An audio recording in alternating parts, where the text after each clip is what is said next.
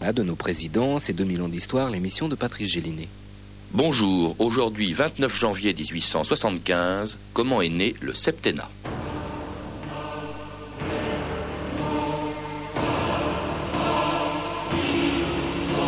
Le président de la République est élu par le Sénat et la Chambre des députés. Il est nommé pour sept ans. Loi du 29 janvier 1875.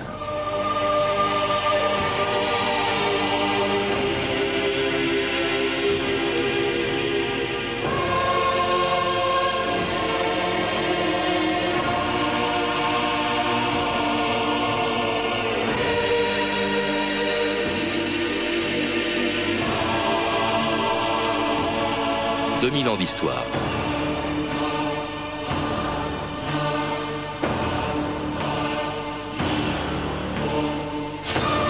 Que l'on soit ou non d'accord avec le septennat présidentiel, tout le monde ou presque a oublié quand, comment et pourquoi on a décidé un jour de fixer à 7 ans la durée du mandat du chef de l'État. C'était il y a 125 ans, au début d'une république, dont personne à l'époque n'aurait pu imaginer qu'elle allait durer 70 ans. C'est long dans un pays qui, depuis la Révolution, avait connu dix régimes politiques en moins de 100 ans. Deux monarchies parlementaires, deux républiques mornées, le directoire, le consulat, la restauration et deux empires, dont celui de Napoléon III, sur les ruines duquel, en plein désastre militaire, les Parisiens proclamaient une nouvelle république. C'était le 4 septembre 1870, un événement commémoré 100 ans plus tard sur la place de l'Hôtel de Ville de Paris, le 4 septembre 1970 beaucoup de monde ce matin, comme il y a 100 ans exactement. Vous savez qu'il y a 100 ans, le 4 septembre 1870, c'était le désastre de Sedan. Et la nouvelle s'est répandue le 4 septembre dans Paris comme une traînée de poutres. Dans un Paris, je vous le rappelle, qui était alors en état de siège et déjà la révolte grondait. Tout l'après-midi du 4 septembre, la foule reste massée sur la place. Elle acclame Gambetta, qui, d'une fenêtre de l'hôtel de ville, lui annonce la proclamation de la République. Citoyens de Paris, la République est proclamée. Un gouvernement a été nommé par acclamation. Le gouvernement invite les citoyens au calme. Le peuple n'oubliera pas qu'il est en face de l'ennemi. Le gouvernement est avant tout un gouvernement de défense nationale. Gabriel Debreuil, bonjour. Bonjour. Je suis heureux d'accueillir dans ce studio le descendant d'une famille qui, il y a plus d'un siècle, a inventé non pas la République, c'était Gambetta, on vient de l'entendre, mais euh, de celui qui a inventé le septennat, c'était bien un certain Albert Debreuil. Oui, parfaitement. Oui, Alors, qui a inventé aussi, effectivement, euh, ce septennat pour le premier président euh, élu pour sept ans, qui était Mac Mahon, auquel vous venez de consacrer une biographie publiée chez Perrin. Alors, avec vous, Gabriel Debreuil, j'aimerais qu'on rappelle non seulement les circonstances assez rocambolesques dans lesquelles on a inventé le septennat, mais aussi la très longue période de neuf ans euh, qui a été nécessaire pour que la Troisième République bah, devienne vraiment une république. Parce que dès sa naissance, on peut dire qu'elle commence mal. Les monarchistes mettent, si je puis dire, la main dessus avec pour objectif bah, de lui tordre le cou, on peut dire. Hein. Dès janvier 71, les royalistes sont majoritaires dans une assemblée théoriquement républicaine. C'est une période un peu confuse, justement, à cause de pas mal de malentendus. Il y a l'effondrement de l'Empire et la proclamation de la République provisoire, par un gouvernement provisoire. Mais en même temps, le peuple, lui, élit dès le début de 1871 une assemblée très conservatrice et à majorité monarchiste. Alors, euh, que va-t-il faire? Eh bien, il confie le pouvoir à un homme providentiel, euh, qui a joué d'ailleurs un rôle euh, extraordinaire, presque miraculeux, c'est Thiers. Lui-même monarchiste Lui-même. D'origine, hein, parce qu'il va évoluer, on verra. Oui, c'est ça. Mais ministre de Louis-Philippe, qui s'était trouvé très bien dans une monarchie parlementaire. Et euh, Thiers est chef du pouvoir exécutif. Et puis alors il déclare chef, c'est un titre de cuisinier. Alors il faudrait m'appeler président de la République. Et l'Assemblée dit oui, alors d'accord, vous êtes président de la République, mais il n'y a pas de République, pas de constitution, et on espère bien rétablir la monarchie. On n'a pas très envie, effectivement, de parler des institutions, puisque la, la République a été proclamée, mais que l'Assemblée souhaiterait plutôt un retour de la monarchie. Alors on met la question entre parenthèses, sagement d'ailleurs, parce qu'il ne faut pas oublier que le territoire est occupé. Euh, c'est pas une circonstance très facile pour euh, décider de ces institutions. Et puis les deux branches de la famille royale n'ont pas encore fait leur réconciliation. Et donc qui choisir? Il y a toujours les deux branches. Les Bourbons aînés, dont le prétendant est le comte de Chambord, petit-fils de Charles X, et puis il y a les descendants de Louis-Philippe, euh, dont le prétendant est le comte de Paris. Alors ils se sont pas encore réconciliés, donc on attend. Hmm. Et on attend jusqu'en 1873. Alors on y viendra, mais euh, il y a aussi d'autres problèmes. Le fait qu'il faut négocier avec les Allemands, ce que fait Thiers euh, immédiatement, les Allemands qui sont très exigeants, euh, qui demandent 5 milliards de, de rançons pendant le versement desquels ils vont continuer à occuper la France, entre autres, et puis qui demandent évidemment l'Alsace et une partie de la Lorraine. Et puis alors, il va surtout y avoir le problème qui va se poser, très grave, qui va se poser dès le mois de mars, c'est le déclenchement de la Commune de Paris, Gabriel Debreuil. Oui, ça c'est un épisode euh, terrible, euh, sanglant, euh, qui va peser très lourdement sur la suite. Parce que le débat n'est pas uniquement quelle est la meilleure forme de régime, monarchie, république. non, c'est qu'en France, la tradition républicaine est révolutionnaire. La première république a fini dans la terreur. La deuxième république dans les journées de juin, et avec une répression immédiate, et le Second Empire que euh, la Troisième République proclamée de manière euh, provisoire, que va-t-elle devenir? Et aussitôt, elle retombe dans les violences avec la commune. Elle fait peur, elle effraie l'ensemble de l'opinion, et notamment la province, qui ne suit pas hum, tellement le mouvement de Paris. Et donc la commune, euh, le, retour de la commune, le renouveau des violences, ce que l'on a appelé, ce que les républicains et les conservateurs ont appelé la revanche légale de la commune, va peser beaucoup sur tout ce qui va suivre. Il faut dire que Thiers, tout de même, bon, dont le gouvernement euh, s'installe au début de la commune à, Versailles, hein, on appellera les Versaillais, le gouvernement lui-même euh, commet un très grand nombre de maladresses. D'abord, il accepte, mais ça je crois que c'était une des conditions de l'armistice avec les Allemands, que les Allemands défilent dans Paris, mais euh, également Thiers supprime la solde de la garde nationale qui avait été créée pour la défense de la capitale. Et puis, il veut même retirer les canons euh, de cette garde nationale, ce qui va effectivement déclencher euh, la commune le 18 mars 71. Je vous propose d'écouter euh, l'extrait d'un film qui doit passer très bientôt sur Arte. Les bruits courent que le gouvernement veut nous retirer les canons que nous avons payés. Nous sommes les élus du comité de la garde nationale. Écoutez-moi, citoyens nous sommes la barrière, inexorable, élevée contre toute tentative de renversement de la République. A une nation, une monarchie. Il y a de légal ce qui est conforme à l'intérêt commun. Nous, cette nuit, cette nuit, le gros tiers se heurtait à la conviction populaire. Vive les Parisiens, vive la Nouvelle République. C'était un extrait du documentaire La Commune de Peter Watkins qui sera diffusé le 26 mai prochain sur Arte. Alors on sent bien qu'une des causes aussi du déclenchement de la Commune, c'est que Paris est très est une ville républicaine et n'est pas du tout d'accord évidemment avec les, tentatives de restauration ou les projets éventuels de restauration de la monarchie.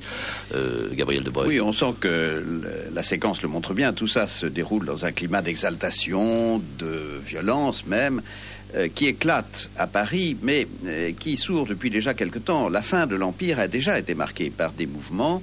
Euh, il y a eu une décomposition de l'Empire avant même son effondrement, et certains bataillons, certaines formations qui ont combattu en 1870 avaient déjà pris des positions républicaines. Et c'est lorsqu'on a permis à ces formations de regagner Paris, avec leurs canons, avec leurs armements, que l'on a constitué l'embryon des forces considérables de, la commune, des insurgés, d'où le caractère dramatique de cette affaire. Thiers a toujours été réprimé très farouchement. Euh, il l'avait déjà fait sous la monarchie de Juillet.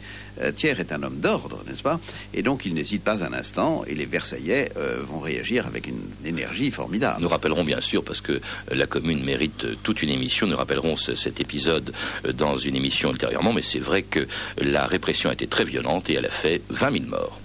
On traque, on enchaîne, on fusille tout ce qu'on ramasse au hasard. La mère à côté de sa fille, l'enfant dans les bras du vieillard. Les châtiments du drapeau rouge sont remplacés par la terreur les chenapans de bouge, fallait le roi et l'empereur. Oui, mais ça branle dans le manche, les mauvais jours finiront. Égard à la revanche, quand tous les pauvres s'y mettront, quand tous les pauvres s'y mettront. Voilà rendus aux jésuites, au MacMahon, au Dupanloup. Il va pleuvoir des eaux bénites, les troncs vont faire un argent fou. Dès demain, en réjouissance, et Saint-Eustache et l'Opéra vont se refaire et le bagne se peuplera. Oui, mais ça branle Vous écoutez France Inter, 2000 ans d'histoire, Patrice Gélinet. Et C'était la Semaine sanglante, une chanson engagée, comme on dirait aujourd'hui, chantée par Marc Rogeret et sur des paroles de Jean-Baptiste Clément. Alors, la commune, donc, était écrasée au cours de cette Semaine sanglante en 1871, et une fois qu'elle est écrasée, on pourrait se dire, bah, les monarchistes, Gabriel de Broglie, les monarchistes ont la possibilité de rétablir la monarchie. En fait, le problème ne vient plus des républicains, il vient d'eux-mêmes. Ils sont profondément divisés, vous le disiez à l'instant. Oui, les choses ne sont pas si simples. Euh, on dit que l'Assemblée nationale de 1871 était monarchiste, mais on additionne un peu vite trois courants. Euh, les légitimistes qui sont partisans d'une restauration des Bourbons, les orléanistes euh, qui ne veulent pas tirer un trait sur la monarchie de Louis-Philippe et qui sont partisans de la monarchie du comte de Chambord, et les bonapartistes qui euh, sont partisans du rétablissement de l'Empire et dont la force d'ailleurs va revenir, va croître au cours des années euh, qui suivent. Alors, comment rétablit-on la monarchie? C'est Thiers qui le dit, il n'y a qu'un trône, on ne peut pas l'occuper à trois. Et la première condition, c'est que les deux branches de la famille royale se réconcilient. Euh, alors ça se fait enfin, mais tardivement. Il faut, euh, rappeler que le comte de Chambord avait euh, refusé d'admettre l'idée du drapeau tricolore. Il voulait rester fidèle au drapeau, au drapeau blanc. C'était un point d'achoppement dans la réconciliation, justement. Oui, on a mis en avant cette question du drapeau et on en a fait la cause de l'échec. Personnellement, je crois que c'est un prétexte et que les choses sont plus profondes que cela. Euh, le comte de Chambord a une conception absolutiste. Il veut rétablir une monarchie absolutiste comme celle de son grand-père, Charles X. Les orléanistes, eux, recueillent l'héritage du XIXe siècle, de la monarchie de juillet et de tout ce qui est suivi, c'est-à-dire une monarchie tricolore. Alors, euh, le comte de Chambord obtient tout de même le ralliement de ses cousins, qui viennent lui rendre visite, et il n'y a plus d'autres prétendants que lui, l'aîné. Donc, les choses semblent faites, jusqu'au jour où lui-même pose des conditions, ou plutôt refuse toute condition, et repousse même l'idée du drapeau tricolore, il veut le drapeau blanc. Alors c'est l'effondrement de tout espoir de rétablissement de la monarchie. Alors d'autant plus qu'il faut le rappeler que Thiers, donc, qui est président de la République, lui-même se rallie à l'idée d'une République conservatrice, ce qui entraîne son renversement et son remplacement par un nouveau président de la République, la revue de texte de l'époque, Stéphanie Duncan. Lorsqu'il faut trouver donc un successeur à Thiers et que le choix se porte sur MacMahon, il ne semble pas qu'on ait une haute idée de la fonction de président de la République. Il ne s'agit pas de gouverner, explique le Figaro pour convaincre MacMahon. Il s'agit simplement de planter son épée pour rallier tous les honnêtes gens et que devant cette épée, l'armée entière se rallie sans hésitation et que les révolutionnaires voient la force devant eux. Lui-même, qui vient démissionner donc et qui n'est guère encourageant. La présidence est un enfer, dit-il. Je n'y retournerai pas et vous-même, mon cher maréchal, n'y entrez pas. Aujourd'hui, le pouvoir est un guépier dans lequel une nature militaire telle que la vôtre perdrait patience en 48 heures. Le passé militaire de MacMahon apparaît donc pour certains comme une garantie d'ordre moral et pour d'autres une faiblesse. Je crois, déclare le maréchal Bugeaud, Bugeaud, vous savez, la casquette, la casquette, je crois, dit-il, que MacMahon est un excellent officier de guerre, très brave, mais je ne crois pas qu'il ait la portée d'esprit nécessaire pour le gouvernement des Européens et des Arabes. Les Arabes, euh, très important pour eux, puisque Bugeaud et MacMahon, d'ailleurs, sont tous les deux illustrés dans la conquête coloniale de l'Algérie. La propre fille de MacMahon témoigne dans le même sens que Bugeaud. La nuit du 24 mai 1873, donc c'est cette nuit-là qu'il a été choisi, MacMahon a été choisi comme président, cette nuit-là est restée dans le souvenir de mes parents, dit-elle, comme un cauchemar. La politique l'ennuyait, il pensait qu'un soldat ne devait pas s'en occuper, et le temps de la présidence a été le moins heureux de sa vie. Souvent, il acceptait par modestie les idées de ceux qu'il croyait plus au courant que lui. MacMahon, d'ailleurs, le dit lui-même. Je me vis dans la nécessité d'accepter la présidence. Je sais bien que d'ici peu, je, me, je mécontenterai tout le monde, mais je crois que c'était de mon devoir d'accepter.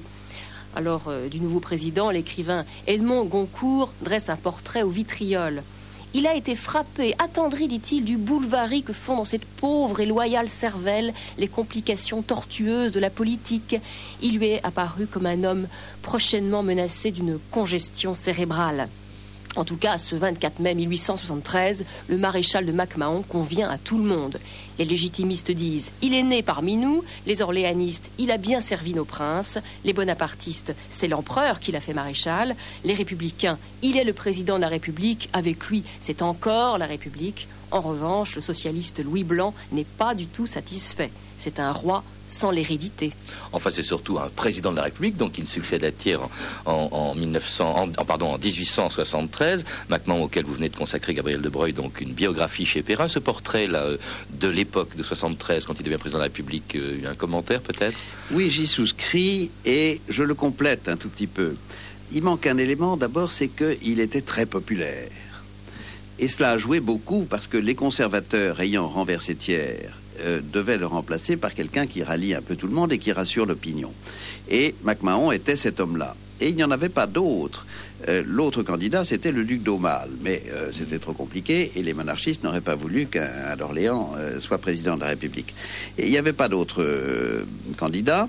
Et ce qui est frappant, c'est qu'on ait recours à un militaire. Ça veut dire que l'opinion française avait besoin d'être rassurée alors, l'autre complément que je voudrais dire, c'est que peut-être il n'était pas fait pour la politique, ce brave maréchal de MacMahon, c'était une glorieuse épée, mais qu'il s'est pris au jeu de la présidence et qu'il a vraiment exercé la présidence de manière pas si mal que cela. Et en prenant comme chef du gouvernement un certain Albert de Breuil, Gabriel de Breuil, et Albert de Breuil, dès 73, dit il faut que le président de la République reste là pour sept ans. Et là, l'idée des sept ans de ce fameux septennat, c'est pour patienter en attendant la mort du comte de Chambord, de manière à pouvoir, à ce qu'on puisse rétablir la monarchie. Autrement dit, on a un président de la République pour sept ans, mais dans l'espoir de rétablir la monarchie. C'est ça l'origine du septennat. C'est l'origine. Et Albert de Breuil était en effet le chef des conservateurs à l'Assemblée et a organisé toute euh, cette affaire. Ça n'a pas été euh, tout seul, il y a toujours une discussion. MacMahon avait été élu président de la République sans durée de mandat, comme Thiers d'ailleurs. Le titre seul existait. Alors, une fois que la monarchie n'était pas possible, il faut fixer une durée de mandat. La droite souhaite que la durée soit la plus longue possible. On a parlé de présidence à vie. On a dit dix ans. Et d'ailleurs, le projet de loi, c'était dix ans. La gauche, elle, voulait que ce soit le plus court possible. C'est la tradition. Euh, et donc, euh, Gambetta disait cinq ans. Et finalement, c'est MacMahon qui dit sept ans, ça suffira. Cela correspond aux forces que je peux encore consacré euh, au pays à l'âge que j'ai.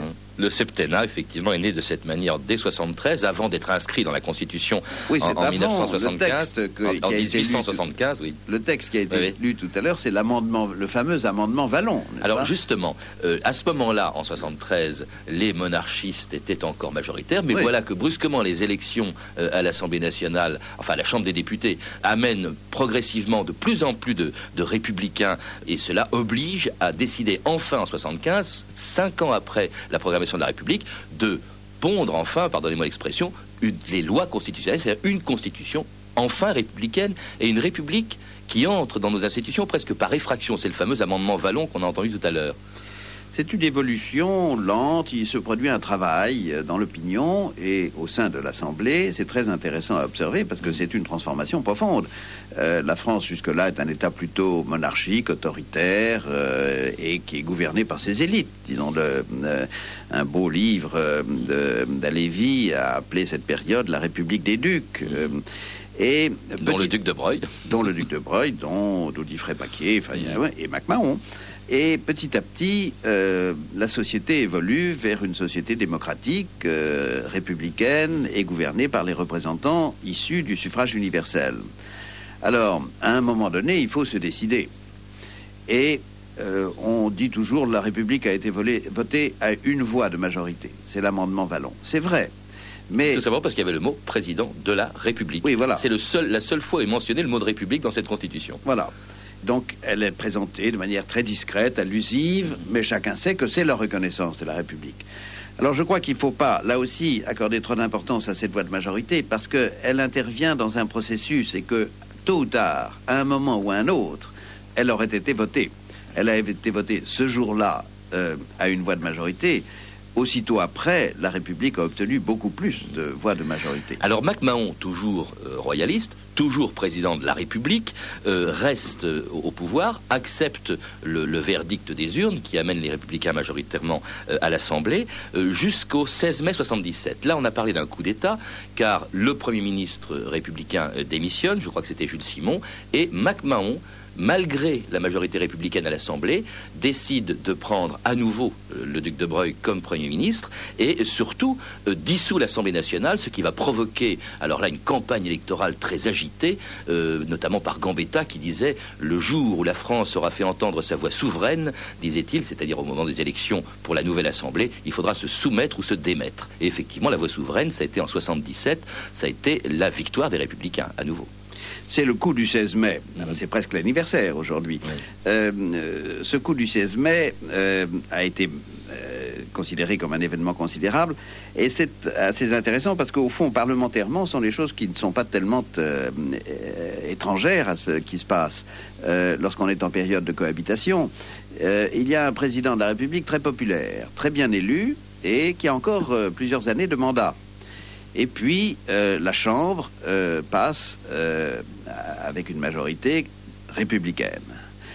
Il gouverne avec elle pendant un certain temps, et puis il y a un conflit, et MacMahon n'était pas un parlementaire, n'avait pas envie de négocier. Il fait un coup d'éclat, il renvoie le gouvernement, Jules Simon, et il va dissoudre.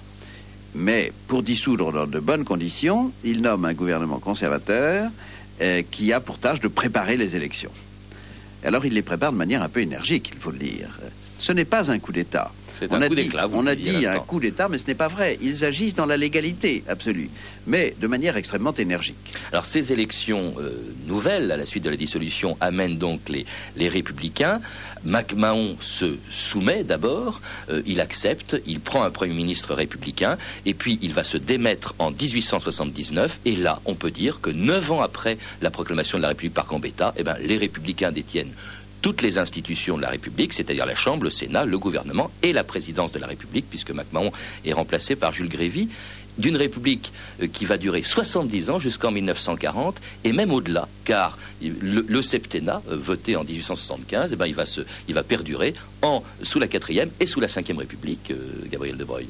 Alors, il y a un élément d'actualité, évidemment, le septennat. euh, c'est excellent de rappeler son origine. Euh, quelle leçon peut-on tirer euh, de cette histoire euh, assez mouvementée? D'abord, MacMahon aurait-il dû démissionner lorsqu'il a perdu deux fois les élections? Il ne l'a pas fait. Il est resté au pouvoir jusqu'au moment où c'était complètement impossible et où il a refusé de signer les textes qui étaient présentés par euh, le gouvernement. Refus de signer les ordonnances, ça rappelle quelque chose. C'est Mmh. S'est déjà produit, Pas bah, tellement éloigné, oui. oui, c'est ça.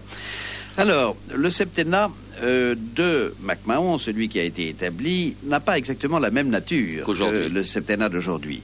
À l'époque, il s'agissait de, ce sont des circonstances qui l'ont euh, fait établir. Il s'agissait de garder la place, d'attendre, de combler un vide.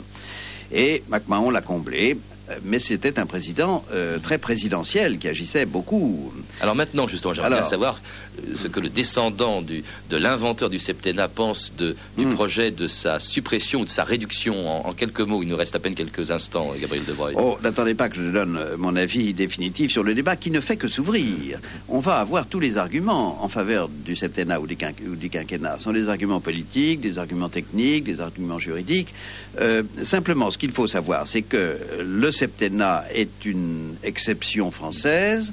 La France est le seul grand pays démocratique qui confie sa magistrature suprême, le- la présidence, euh, pour une période euh, aussi longue. N'oublions pas que c'est le septennat renouvelable.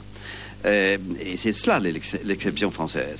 Alors, en tout cas, les conditions qui ont accompagné la naissance du septennat ne sont plus celles qui existent aujourd'hui. Aujourd'hui, en réalité, c'est l'héritage du général de Gaulle qui, lui, s'était approprié le septennat pour d'autres raisons. Alors, cet héritage est-il encore de, actuel bah écoutez, c'est une question qui se pose. En tout cas, merci de nous avoir rappelé dans quelles circonstances le septennat euh, a été inventé, il y a donc 125 ans. Et puis merci aussi pour votre livre euh, de, que j'ai beaucoup utilisé pour cette émission, la biographie donc de Mac Mahon, Gabriel Debreuil, que vous venez de euh, publier chez Perrin. À lire également Les débuts de la Troisième République, 1870-1896, de Dominique Lejeune, paru chez Armand Collin, La Troisième République de Pierre Miquel, publié chez Fayard, et chez le même éditeur, La plus longue des républiques, 1870-1940 de Jean-Yves Mollier et Jocelyne Georges. Vous avez pu entendre un extrait du documentaire La Commune de Peter Watkins qui sera diffusé le 26 mai sur Arte à 20h45. À voir également l'exposition sur Gustave Courbet et La Commune qui se tient au musée d'Orsay jusqu'au 11 juin prochain. Je rappelle que vous pouvez écouter notre émission sur Internet n'importe quel jour à n'importe quelle heure en composant www.franceinter.com rubrique 2000 ans d'histoire et avoir plus de renseignements également sur l'émission en téléphonant au 08 36 68 10 33 2 francs 21 la minute. C'était 2000 ans d'histoire. Merci à Patrick Muller à la technique, à Christelle Rousseau pour les archivina, à Elsa Boublil, Christina Villarcan et Sébastien Margueron pour la documentation, à Stéphanie Duncan pour la revue de texte et à Anne Kobilac, bien sûr, pour la réalisation. Et merci à Patrice Gélinet. C'était 2000 ans d'histoire. Rendez-vous lundi à 14h. Il sera question de Newton.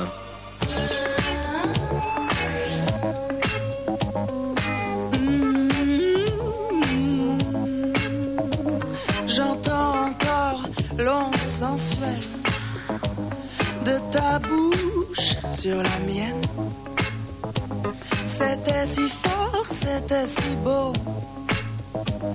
La philosophie de ton souffle entre mes mots.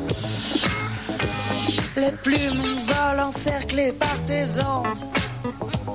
Mes habits collent, faut que je m'inonde.